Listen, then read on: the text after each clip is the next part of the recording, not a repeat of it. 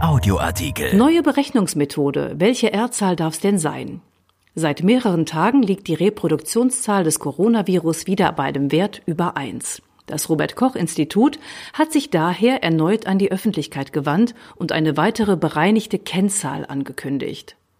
Wir alle erinnern uns noch an die kleinen, aber feinen Rechenkünste von Bundeskanzlerin Angela Merkel Mitte April.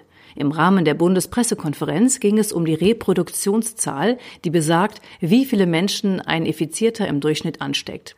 Liegt der Wert über eins, haben wir ein exponentielles Wachstum der Fallzahlen. Liegt er genau bei eins, stagnieren die Zahlen und ist er kleiner als eins, geht die Ausbreitung des Virus zurück, weil dann statistisch betrachtet ein Infizierter weniger als einen Menschen ansteckt. Merkel betonte damals, wenn wir 1,2 haben, also jeder steckt 20 Prozent mehr an, also von fünf Menschen steckt einer zwei an und vier einen, dann kommen wir im Juli schon an die Belastungsgrenze unseres Gesundheitssystems.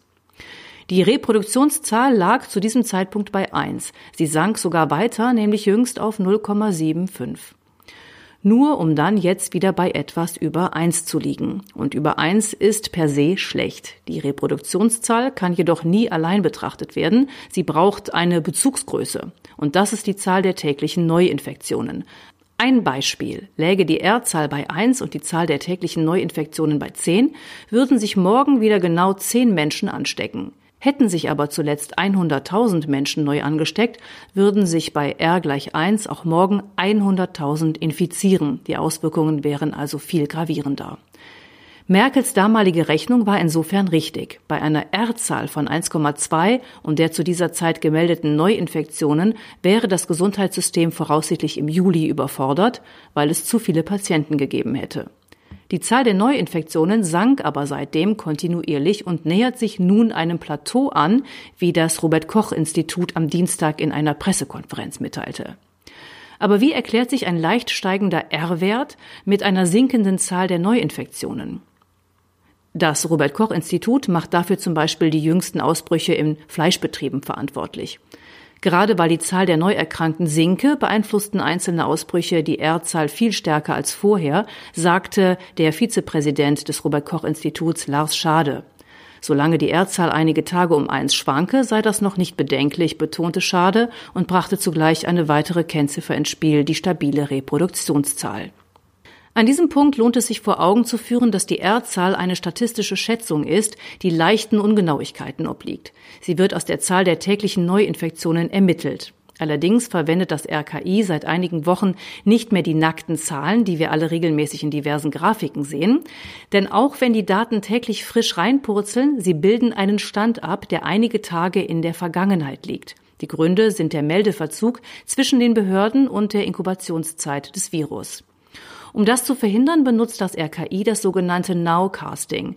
Der Meldeverzug wird hierbei mit einer mathematischen Modellierung ausgerechnet und die aktuelle Zahl der Neuinfektionen geschätzt. Das RKI ermittelt also die Zahl, die aufgrund des Meldeverzugs eigentlich erst in einigen Tagen in den Systemen landet.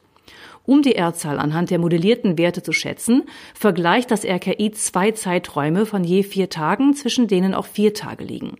Allerdings würden die letzten drei Tage aufgrund zu starker Schwankungen nicht in die Rechnung mit einbezogen, sagte Schade am Dienstag. Er rechnete vor, die R-Zahl von Montag 1,07 ergebe sich aus den Daten vom 30. April bis 3. Mai sowie vom 4. Mai bis 7. Mai. Diesen Viertagesrhythmus benutzt das RKI erst seit dem 29. April. Zuvor war es ein Dreitagesintervall. Im damaligen Lagebericht des Instituts hieß es dazu, dass die Modellierung mit vier Tagen den Verlauf noch etwas glättet und gleichzeitig die Berechnung des Punktschätzers für den R-Wert erleichtert. Für einen bestimmten Tag ergebe sich der R-Wert jetzt als einfacher Quotient der geschätzten Zahl von Neuerkrankungen für diesen Tag geteilt durch die Zahl von Neuerkrankungen vier Tage zuvor.